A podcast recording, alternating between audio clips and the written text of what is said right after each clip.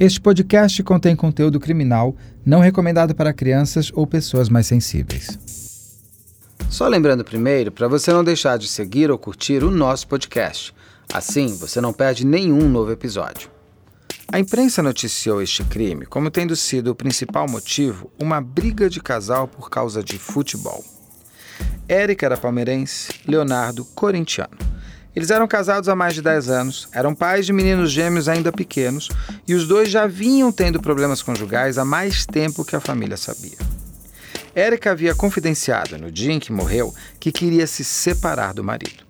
Leonardo, horas antes de matar a esposa, manda um WhatsApp para um primo de Érica e avisa: Eu quero matar ela. De fato, um aviso ou apenas uma brincadeira?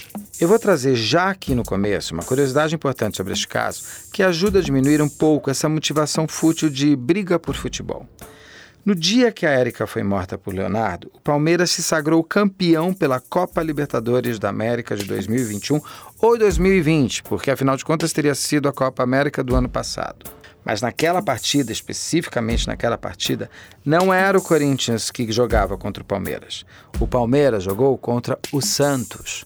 Então, afinal de contas, por que um corintiano mataria uma palmeirense se a palmeirense ganhou do Santos e não do Corinthians? Se é que isso realmente é um motivo para alguém matar alguém, né? Confira a entrevista que eu fiz com a irmã da Érica, a Aline Fernandes. Ela traz outros pontos sobre o crime e também fala como era a relação da irmã com o seu cunhado que se tornou um cunhado assassino. Eu sou Beto Ribeiro, roteirista, entrevistador e ao lado de Carla Buquerque, diretor de investigação criminal. E assim como a série, este podcast também é produzido pela Media Land. Aline, muito obrigado pelo seu tempo. É, eu vou conversar com você como se eu não soubesse de nada. Tá. Porque quem eu preciso que conte a história, quem a vive ou quem a reescreve. Uhum. Então, se eventualmente eu fizer alguma pergunta, como se eu não tivesse feito pauta, eu fiz. Mas mesmo assim, eu preciso que vocês me tragam os elementos dessa história. Então, para isso, eu queria te convidar para ir comigo lá para trás. Eu queria conhecer é, um pouco. Primeiro, eu queria conhecer a sua irmã. Quem era a Érica? A Érica era uma mulher muito batalhadora, ela corria atrás dos objetivos dela, ela sempre estava disposta a avançar no que ela fazia, ela gostava da profissão dela, ela trabalhou muitos anos é, na profissão dela, fez é, faculdade, MBA, é, se dedicou bastante na profissão por um tempo, mas estando casada já com, com o Leonardo. E depois de alguns anos de casamento, de sete anos, ela nos surpreendeu com a notícia que ela deixou muito feliz, que ela estava grávida, né, que era dos meus sobrinhos, uma gravidez múltipla.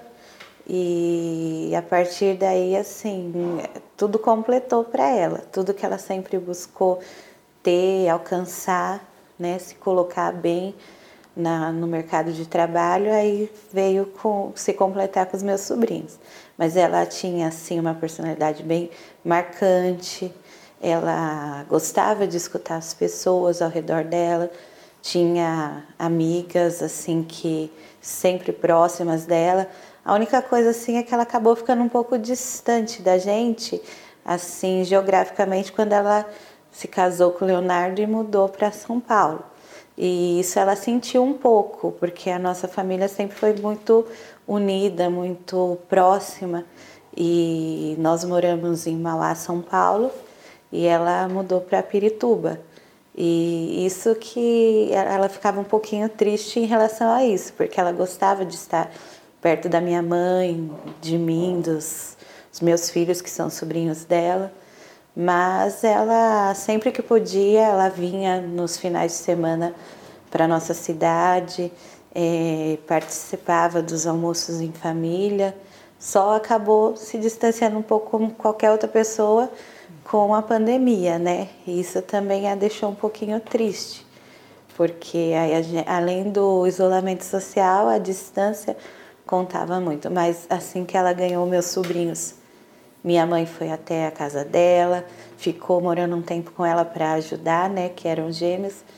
Mas assim, ela era uma pessoa feliz, feliz. e realizada por tudo que ela tinha conquistado. Ela, os bebês nasceram durante a pandemia?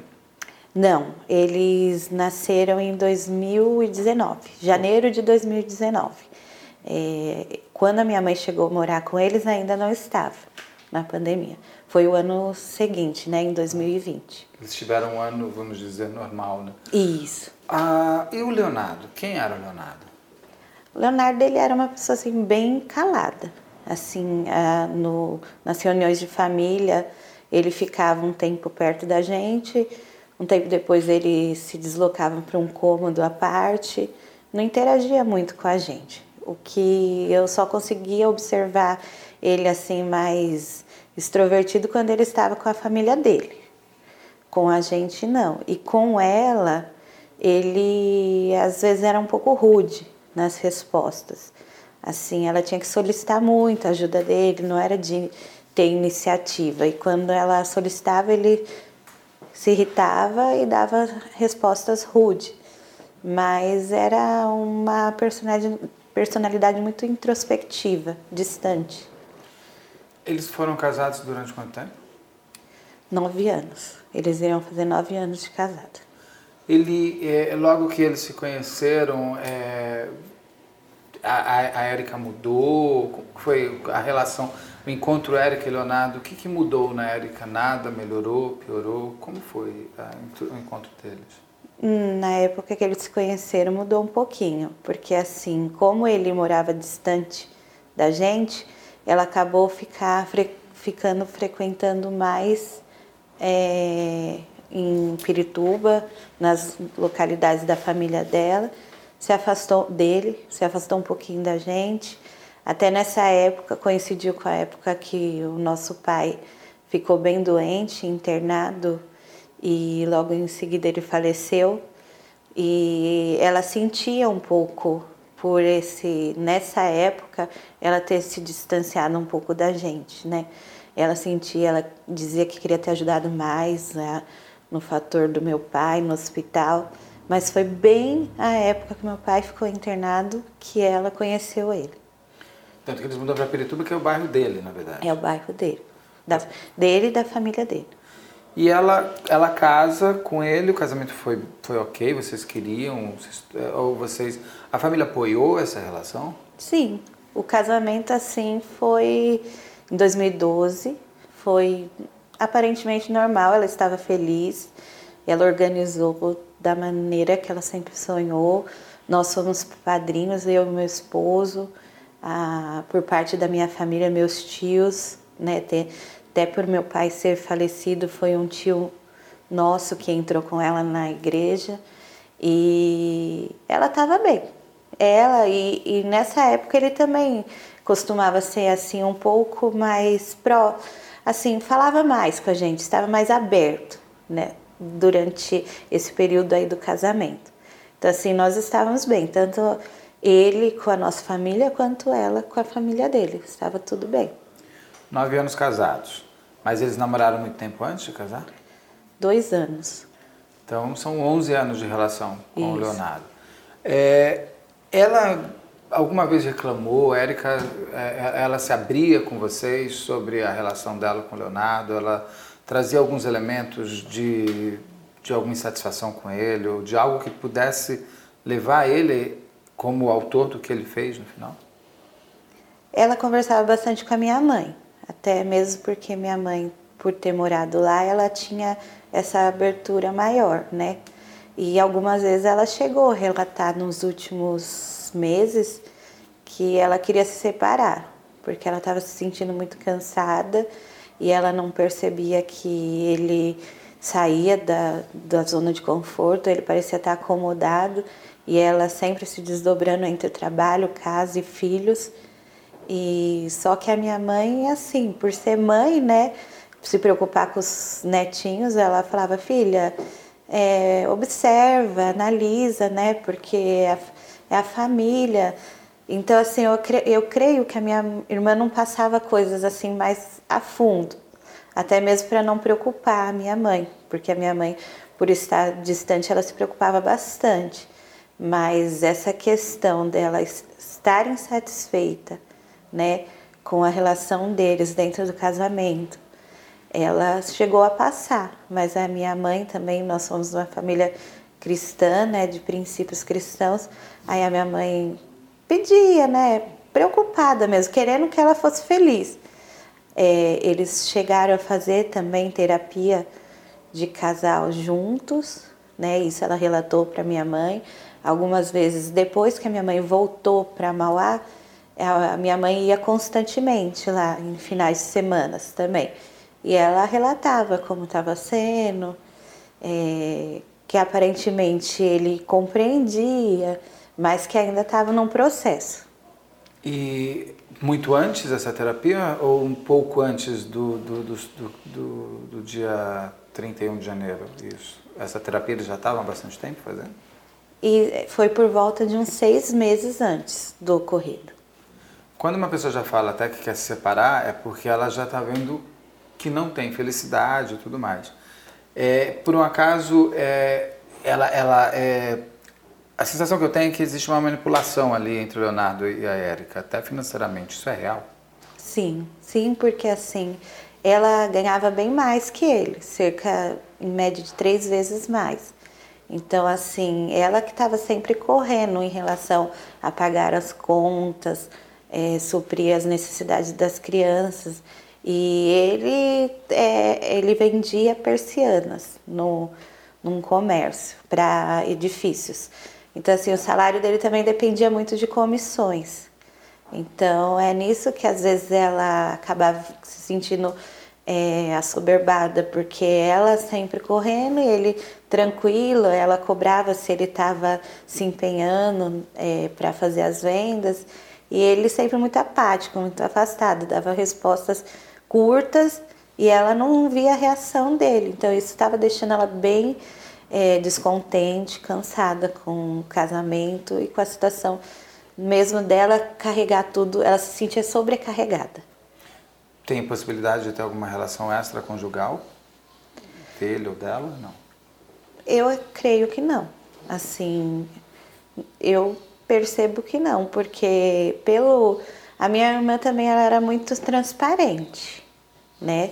Eu acho que as coisas que ela resguardava da minha mãe era somente para evitar preocupações. Porém, assim, se ela tivesse algo que estava se incomodando, eu creio que ela já se separa, separaria. Ela não iria tentar, né, estar bem, é, ter um casamento bom. Ela já estaria assim, até mesmo por ela ser muito independente. E ela chegou a conversar isso com uma prima nossa que estava bastante vezes com ela, porque ajudava ela a fazer é, cabelo, essas coisas. Então ela conversou bastante com essa prima e chegou a expor isso, que ela pensava assim, se separar, inclusive foi no dia do assassinato, ela falou isso, que ela pensava em se separar, é, conseguir uma casa mais próxima da nossa família trazer os meninos com ela porque ela já estava muito cansada. No dia do assassinato, ela comentou isso com a sua prima, é isso? Isso, a minha prima que estava lá no dia com eles, né? No dia é, passaram lá com eles, na realidade é meu primo e essa prima é casada com o meu uhum. primo. Então eles passaram o dia lá, é, durante o jogo, estavam lá e, e, ela é cabeleireira, a nossa prima e fez o cabelo dela, né? Porque ela atendia em casa também. E foi nessa conversa, nesse meio ter, tempo que ela estava fazendo o cabelo da minha irmã, que a minha irmã relatou isso para ela. Geralmente, é, é, o que eu já, de tantos anos fazendo investigação criminal, eu aprendo é que relações que já vão, é, acabam com tanta brutalidade, já existiam às vezes, às vezes não, na maioria delas, uma certa violência, às vezes verbal ou física, até culminar numa tragédia tão grande. Existia é, uma possibilidade de o Leonardo e ela brigarem fisicamente ou verbalmente? Ela, ela relatava isso, relatou para sua prima, alguma coisa assim?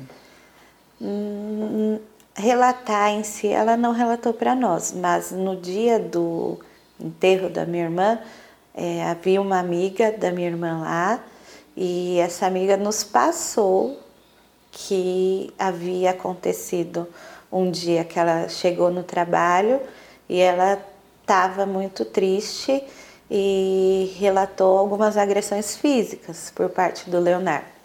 Mas assim, depois a gente tentou conversar novamente com essa amiga da minha irmã, aí ela não, não reafirmou isso pra gente. Então a gente não tem como provar, né?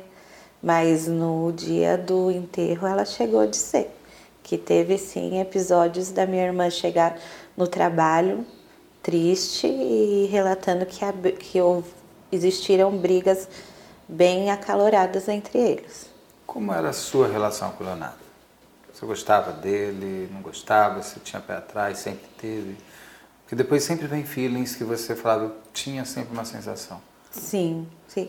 Assim, é, eu tinha poucos contatos com ele. Os contatos que eu tinha eram mesmo nesses almoços em família. Mas eu não me sentia confortável com ele. Porém, eu não falava muito, até mesmo pela minha irmã ter é, uma personalidade bem forte. Então, assim, para evitar, né, mal-estar entre a gente, ou às vezes ela não compreender o que eu estava sentindo, eu evitei falar isso com ela. Eu falava mais com a minha mãe. Mas a minha mãe também, sempre aquela pacificadora. Aí falava, filha, é melhor eh, não falar isso para sua irmã. Mas eu notava um, um uma personalidade assim muito egoísta nele.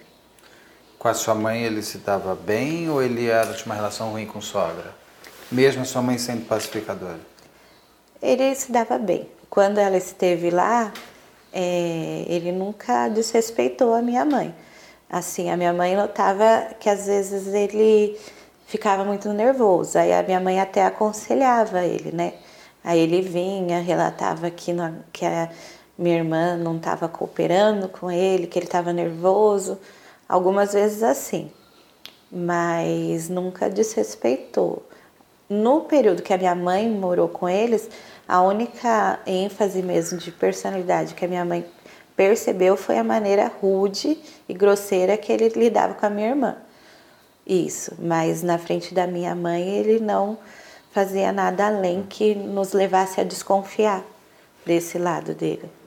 No dia do crime, você me contou que a sua prima, que é uma casada com seu primo, fez até o cabelo dela e ela Isso. assistiu ao jogo lá. Ela ficou com a Érica e com o Leonardo lá? Não. Ficaram. Ficaram. E inclusive após o jogo, né, que o Palmeiras foi campeão, a minha irmã saiu com o Leonardo, foram até é, em frente ao estádio do Palmeiras, onde estava havendo uma comemoração. E essa prima e o meu primo ficaram na no apartamento cuidando dos meus sobrinhos. Tanto que quando o Leonardo e a Erika chegaram, né, logo em seguida eles se despediram e os meus sobrinhos, essa minha prima deixou meus sobrinhos dormindo já, e se despediu dos dois e, e ela disse que eles estavam assim, aparentemente é, calados, não demonstravam assim é, estar brigando naquele momento de, da despedida.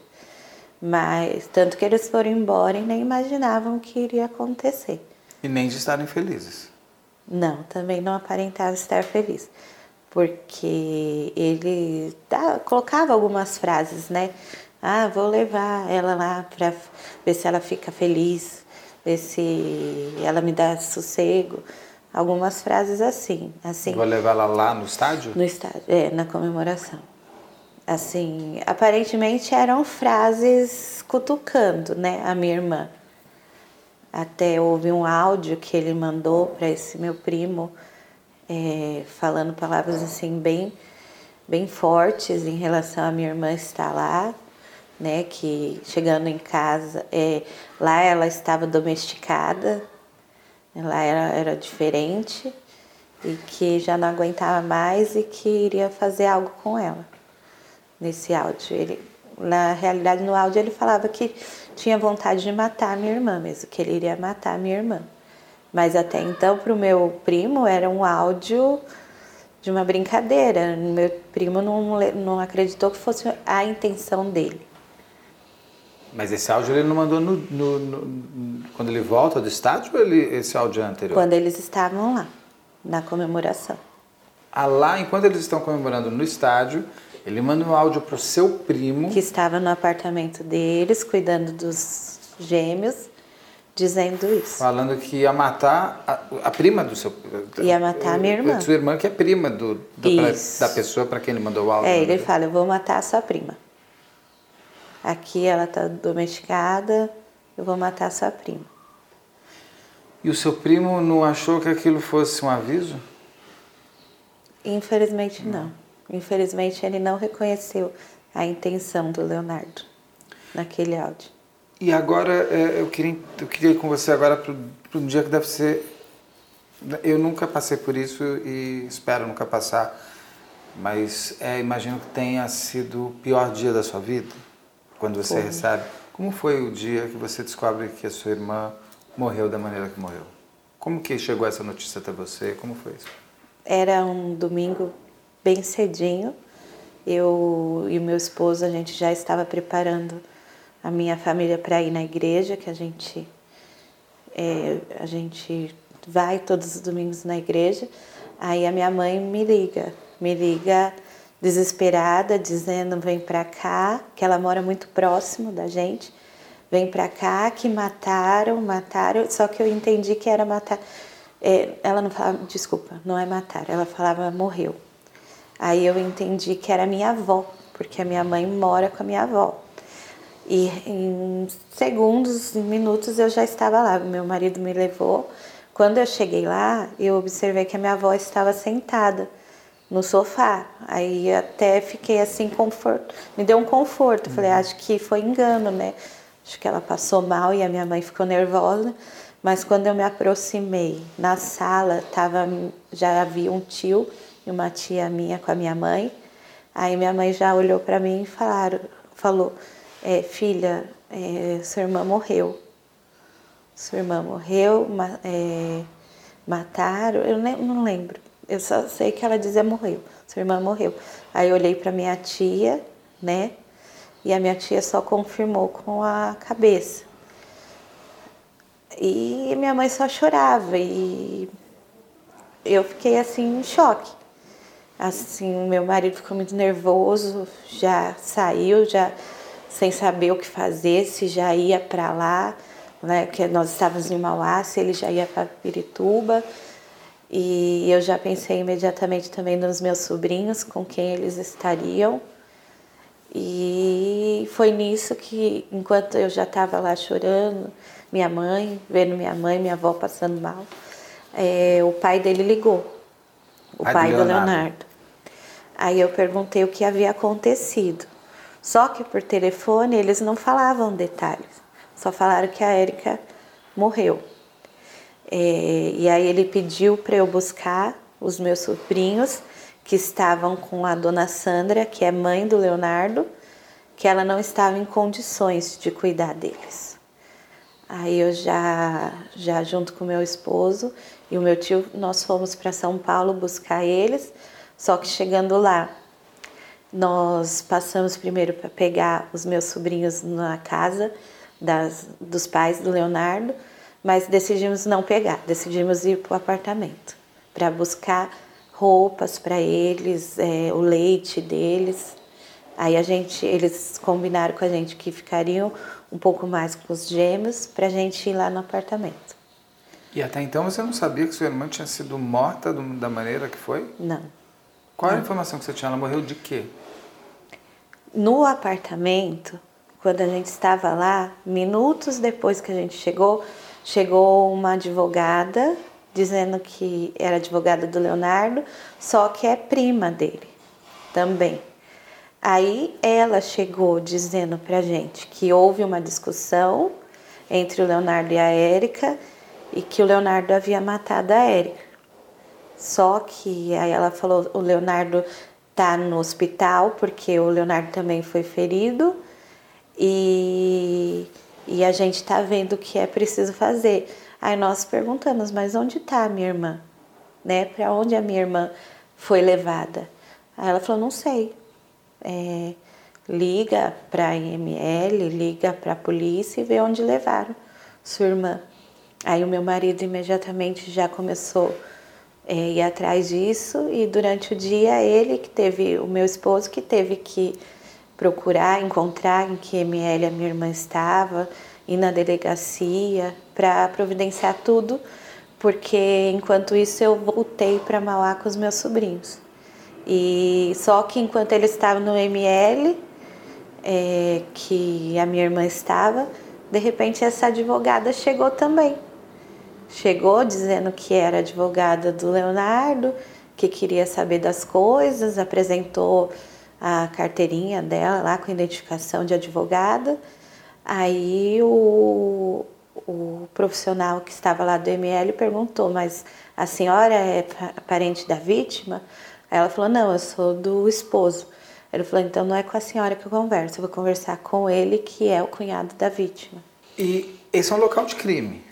O apartamento era um Isso. local de crime. Isso. É, ele não estava preservado? Não.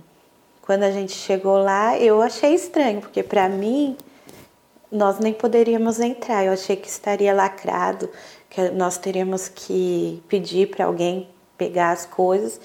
Mas assim que a gente chegou, abriram, levaram nós até o apartamento e o que eu observei é que tinha muitas coisas reviradas. A bolsa da minha irmã estava lá, mas estava com documentos faltando, a bolsa aberta. É, o carro deles estava lá, mas não estava a chave. E, e o apartamento, assim, onde aconteceu o crime, a gente só viu as marcas de sangue no chão, vimos luvas jogadas, mas nada preservado. E o que me chamou a atenção foi que, ao conversar com essa advogada que chegou lá, eu perguntei onde estava o celular da minha irmã, porque na minha cabeça só, pensando na minha mãe, eu queria desativar as redes sociais da minha irmã, para evitar mensagens que deixassem a minha mãe mais triste. Mas aí essa advogada informou que o celular não estava lá, estava num carro dela. Aí eu falei assim, mas como que o, o celular está com você? Entrega pra gente. Ela, não, eu vou entregar pra polícia. Aí eu falei, entrega pra gente, que a gente sendo família, nós vamos entregar pra polícia. Ela, não, não dá. E se negou a entregar o celular da minha irmã. Depois, com quando nós fomos saber no mais dos fatos, que nós ficamos sabendo que o celular estava junto ao corpo da minha irmã. Então a polícia não levou o celular e essa pessoa pegou o celular da cena do crime.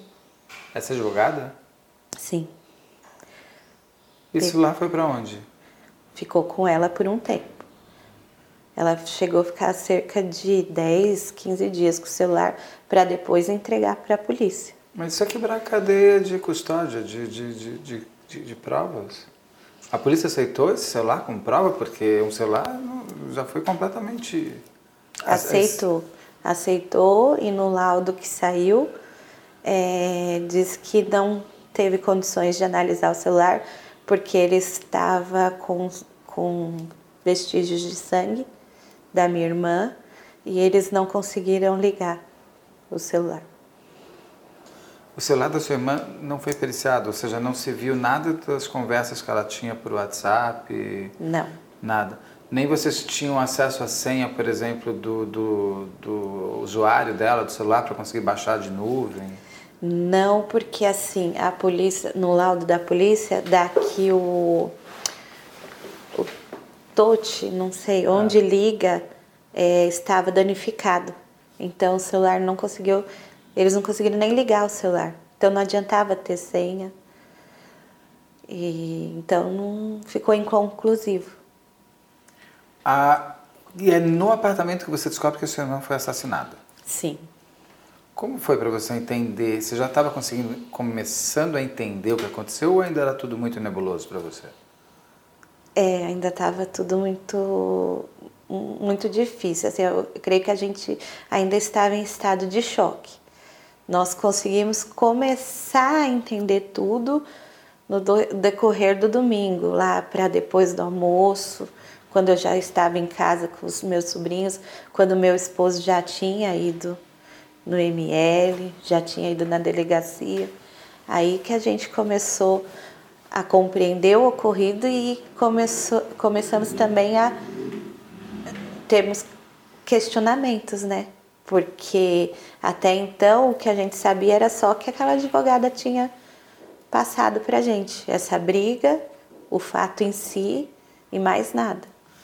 Depois que vocês começaram a entender o que aconteceu, o tamanho da história, que não era só uma morte, era, era, um, era um ato de violência muito maior, o que, que vocês começaram a descobrir é, do que aconteceu depois que seus primos vão embora? Que fica só sua irmã e seu cunhado, os vizinhos ouviram gritos, teve briga, foi chamada a polícia, a polícia foi até lá. Como que, que vocês descobriram depois? Nós ficamos sabendo depois que alguns, alguns vizinhos ouviram gritos, mas que eles chegaram a ligar para a polícia, porém a polícia atendeu a ocorrência devido a uma ligação do porteiro onde foi descrito para gente que o Leonardo ligou para a portaria, pediu para chamarem a polícia porque a, a esposa dele estava morta. E também, é, no decorrer dos dias, a gente ficou sabendo que a minha irmã teve uma discussão por WhatsApp com familiares do Leonardo por ocorrência de desavenças pelo próprio jogo. E essas discussões no WhatsApp elas são até relatadas é, na investigação pela própria família dele, né? E parece que ela estava bem nervosa por isso e ele também, que houve uma ligação do irmão dele para para ele dizendo que ela estava discutindo, né, por mensagens, que era para ele fazer alguma coisa e só que tudo isso durante o dia, a noite, e depois que eles chegaram, é, já no apartamento que eles voltaram da comemoração, não relataram mais nada sobre isso para quem estava lá com eles, para os meus primos. Mas o meu esposo, que foi quem identificou o corpo dela no IML, ele observou que ela estava com, além de tudo, ela estava com um corte acima dos supercílios esquerdo. E que esse corte aparentemente era por uma queda e uma batida em algum móvel. E com bastante hematomas no corpo, além das facadas. O, o laudo, não sei se vocês tiveram acesso, o laudo do IML disse esses hematomas são anteriores ou posteriores as facadas ou anteriores à morte ou posteriores à morte? Eles têm alguma coisa disso? No laudo chega a relatar sobre os hematomas e sobre esse corte, mas eu não me atentei sobre o fato se foi antes ou depois. Daí ele também teve um corte. O que, que ele, que, que é esse corte que ele teve no abdômen? O Leonardo. Ele alega que ela atacou ele, que a primeira versão dele foi que ela é, tentou é, atingi-lo, né, para matar ele, ela não conseguiu e ela tentou se suicidar. Foi a primeira versão que, ela, que ele, inclusive, deu para os policiais quando eles chegaram lá. Depois, como os próprios policiais já observaram que era facada nas costas e começaram a questionar ele, aí ele imediatamente já muda a versão. E a última versão que ele dá foi que ele se excedeu. Que ele se excedeu, porém ele diz que tentou se defender e por isso acertou os golpes na minha irmã. Ele poderia ter se auto-golpeado, é isso? Até para forjar uma história? A princípio, nós, como família, imaginamos isso. Até mesmo porque é, parece que no laudo dele, os cortes dele foram bem superficiais. Não foram cortes profundos que seriam com golpes fortes com intenção de matar. Quando vocês ficam sabendo que a sua irmã morreu, alguém tentou falar com o Leonardo? Não podia, porque ele já estava no hospital, é, já sob guarda policial. Só os advogados tinham acesso a ele. Porque tudo aconteceu na madrugada. Porém, a nossa família só foi avisada no domingo pela manhã, por volta das sete horas. Só depois que já haviam levado o corpo da minha irmã, que o Leonardo já havia sido levado pela polícia, que eles tiveram acesso ao apartamento, aí que eles foram nos contatar para dizer o ocorrido. Mas no momento que você você até me relatou que você só soube que aconteceu, que tinha sido morte, não que ela tinha morrido no apartamento. Entre você na hora que sua mãe fala e chegar, você ali você já sabe que o Leonardo estava incomunicável? Vocês tentaram ligar? Você teve vontade de falar com ele? O que aconteceu com a minha irmã? Como é que tá? Você teve um ato de tentar falar com ele? Não. Não. Por não, porque era só o pai dele que entrou em contato com a gente. Então, depois do choque do ocorrido, a gente ligava para ele. Só vou insistir só nessa pergunta de novo, não sei se estou sendo chato, mas é que eu vou, por exemplo, é, eu tenho um irmão que é casado com, uma, com a minha cunhada. Se o meu irmão me liga, minha mãe fala, teu irmão morreu, a minha, meu primeiro instinto é ligar para minha cunhada, para saber como é que você está, o que aconteceu. Você, é isso que eu tô, esse, esse ponto que eu não estou entendendo uma coisa assim. Para você, ela tinha morrido, ela não tinha sido assassinada pelo seu cunhado, você não sabia. Você não teve vontade de falar com o Leonardo em seguida saber que ela morreu? Você só, só pelo pai dele que vocês ficaram conversando? Então, quando eu soube, é, parece que o meu tio já sabia que tinha havido uma briga. Então, assim, é, a gente já sabia, de alguma maneira, que a comunicação com eles era através do pai do Leonardo, que a gente já não conseguiria falar com ele, mas que ele já estava é, por guarda policial, sob guarda policial, e no hospital a gente não sabia. Então eu nem liguei. Eu só queria saber mesmo do, dos meus sobrinhos e foi no que o pai dele falou para gente ir buscar. E aí teve um velório, um enterro, que eu imagino que deve ter sido chocante, uma moça tão jovem e morta de uma maneira tão brutal e retirada da vida de tudo isso. A, a família do Leonardo foi ao, vocês tiveram ele participou desse a família dele participou desse enterro o único assim interesse que eles manifestaram sobre o enterro da minha irmã foi numa eh, conversa com meu esposo, perguntando qual seria o horário do enterro e onde seria. Só que no dia ninguém foi. Nenhum deles, nem os pais dele, nem os, o irmão. E nós, assim, achamos estranho, porque a minha irmã sempre fez muitas coisas por eles.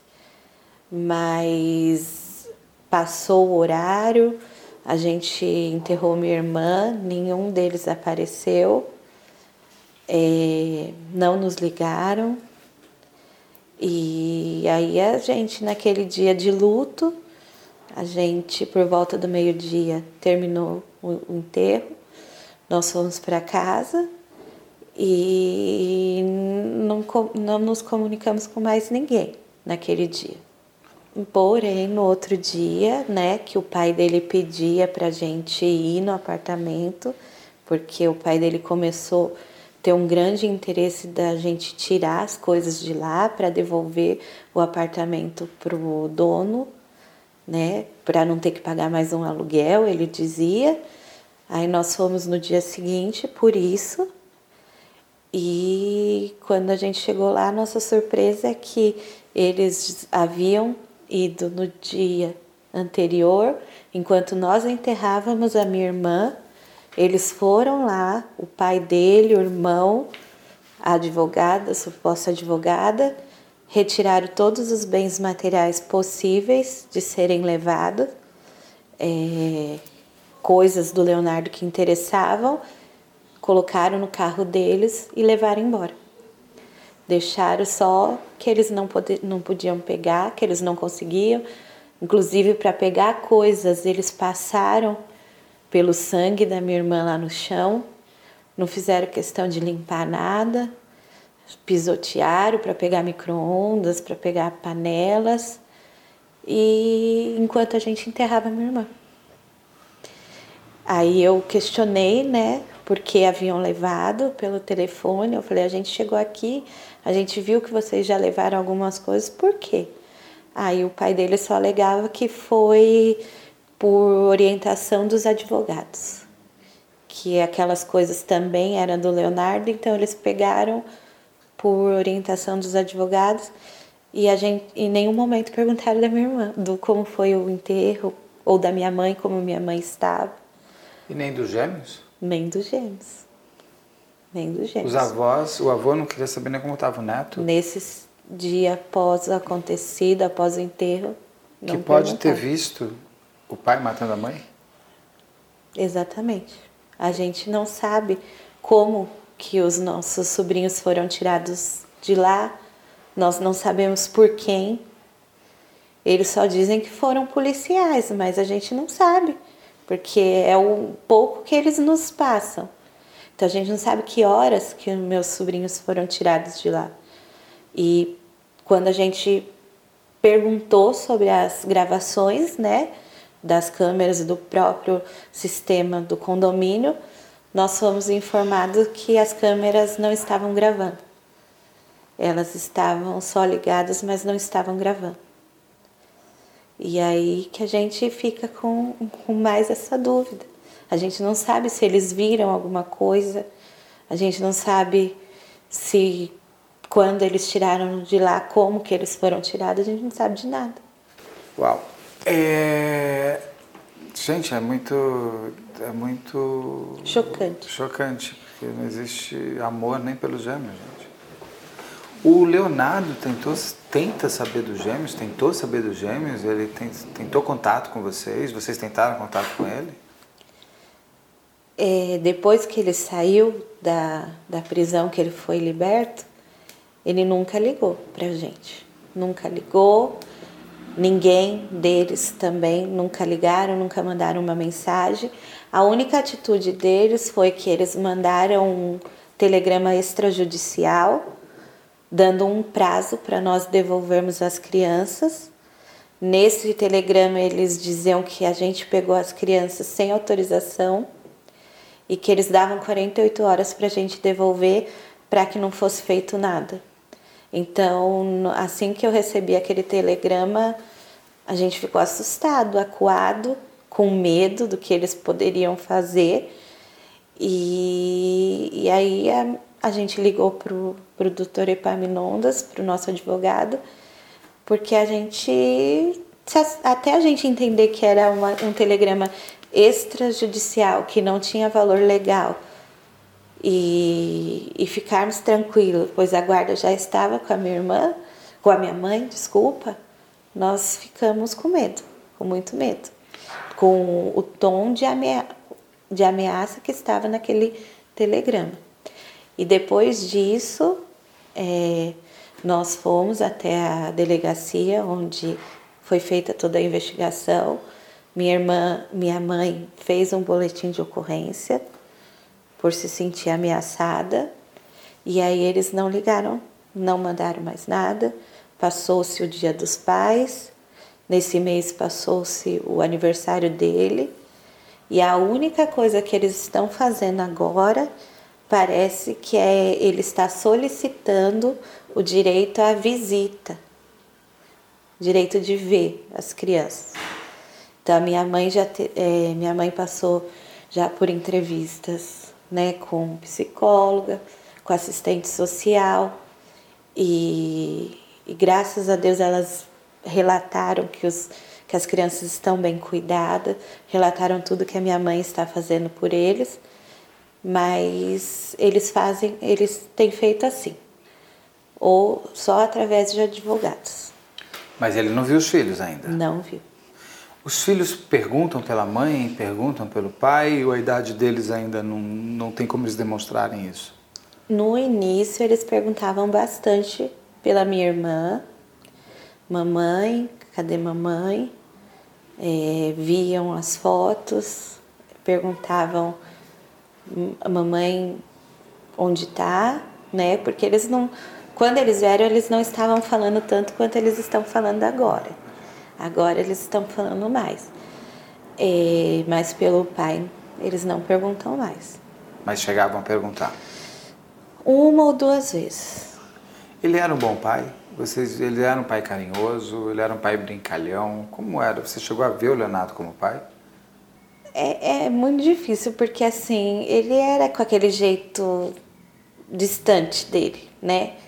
Então, assim, ele era carinhoso na medida do possível, de pegar no colo, de dar um, um brinquedo, mas assim, ele não era muito de procurar os filhos, vem com o papai, vem com o papai, vou cuidar de vocês, sabe? Ele não tinha, não expressava muito os sentimentos.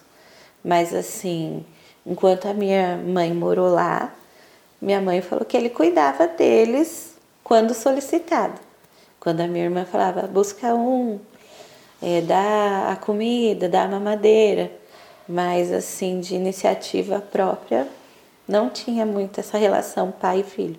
O Leonardo tem irmãos?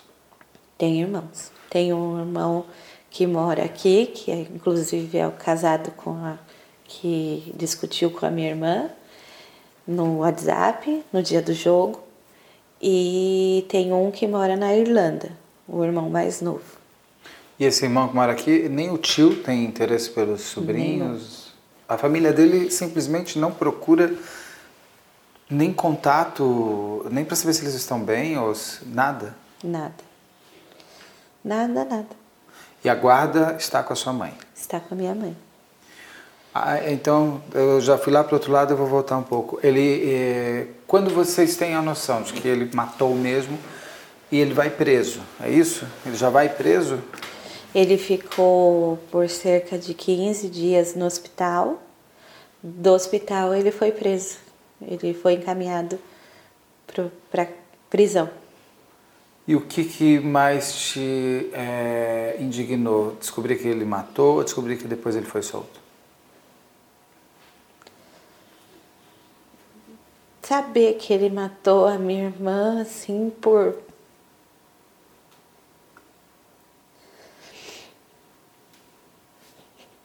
sem motivo. Parece uma pessoa egoísta. Sabe? Saber que ele que eles lidam com o fato como se a minha irmã não tivesse morrido, como se fosse uma separação. A todo momento, tudo que eles fazem, em questão de bens financeiros, em questão dos meus sobrinhos, eles lidam como se a minha irmã tivesse separado do Leonardo. Não como Leonardo ter matado a mãe do filho dele. Sabe? É, é difícil saber tudo que a minha irmã fez por eles. E no momento ali, ele tirou a vida dela, o direito da vida. E, e eles. E a versão real nós nunca vamos saber. Você me falou que ela fez muito pela família dele. O que, que a sua irmã fez? Pela família, pela família do Leonardo?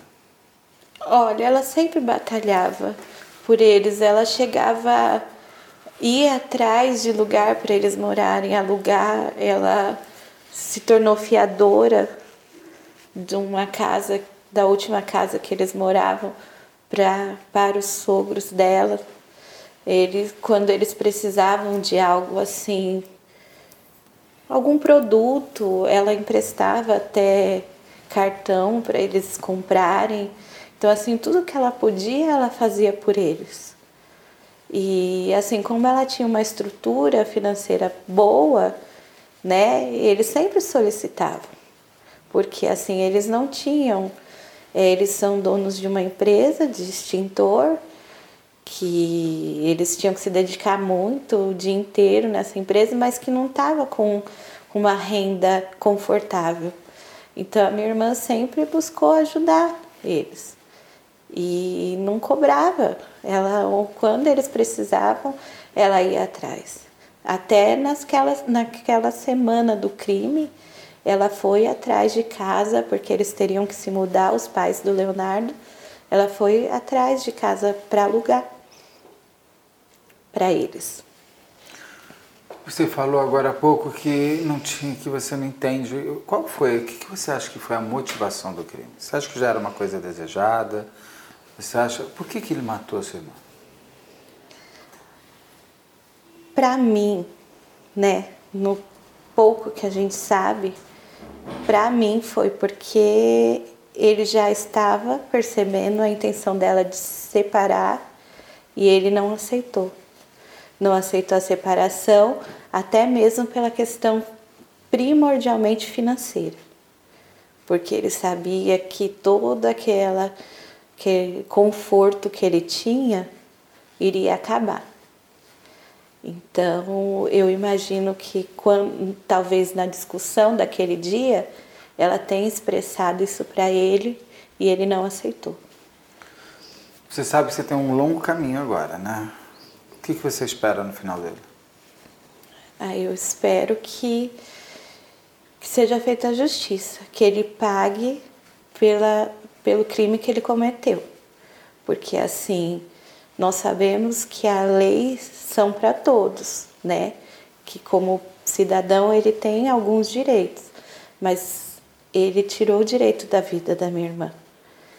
Então que a justiça seja feita na medida do que ele cometeu, porque hoje a minha irmã não tem voz para dizer o que ela sentiu, o que ela passou naqueles últimos momentos e a voz da minha irmã vai ser a justiça, vai ser através do promotor, no dia do julgamento. Eu sei que não vai ser fácil, que a gente vai ter que estar lá e a gente vai ouvir eles contarem da maneira deles. Então eu espero que o promotor seja a voz da minha irmã, para que a justiça seja feita. Vocês pensam se depois de tudo, julgado, se aquilo, é, se ele quiser voltar a ter relações com filhos, filhos, vocês pensam em liberar isso? Na medida, na medida que a justiça permitir, né? Eu, nós acreditamos numa justiça que ele vai pagar por alguns anos e que os meninos vão crescer e eles vão acabar sabendo das coisas porque tá tudo na internet. Nós, enquanto família, nós não vamos passar sentimentos como ódio e raiva para eles em nenhum momento, porque ódio não faz bem para ninguém. Nós vamos passar na medida que eles forem crescendo e forem perguntando, a gente vai passar da maneira que não influencie, que eles mesmos concluam o que eles querem eles estando grandes, maiores, né? Eles vão decidir o contato que eles vão ter posteriormente com o pai deles. Com a família deles, nós também não temos intenção de, de separar ninguém. Se eles quiserem ver, a justiça vai dizer como vai ser, porque nós sabemos que, nós imaginamos que tenha que existir o amor, né, de avós pelos netos, então, isso nós, de maneira alguma, nós interferiríamos, mas eles somente como a justiça dizer. Você falou do ódio que não quer ter, que você quer o amor de avós. Você me disse que você é bastante cristã. É possível perdoar o seu cunhado? Perdoar é difícil, é difícil. Eu imagino assim que eu não concordo com o que ele fez. Eu posso até, se um dia ele expressar algum sentimento de arrependimento, eu não sou melhor que ninguém para é, assim não perdoar com a expressão do arrependimento. Mas jamais eu vou concordar com o que ele fez. Então, assim, o que a gente vê até hoje é que não há arrependimento nenhum. O que nós percebemos é que por incrível que pareça, para ele, ele de alguma forma é uma vítima, sendo que ele é o assassino. Você tem vontade de conversar com ele? De estar frente a frente com ele, fazer alguma pergunta para ele? A única coisa que eu gostaria é a verdade. Se ele fosse capaz de dizer a verdade. E o que, que você vai falar para sua irmã quando você encontrar com ela?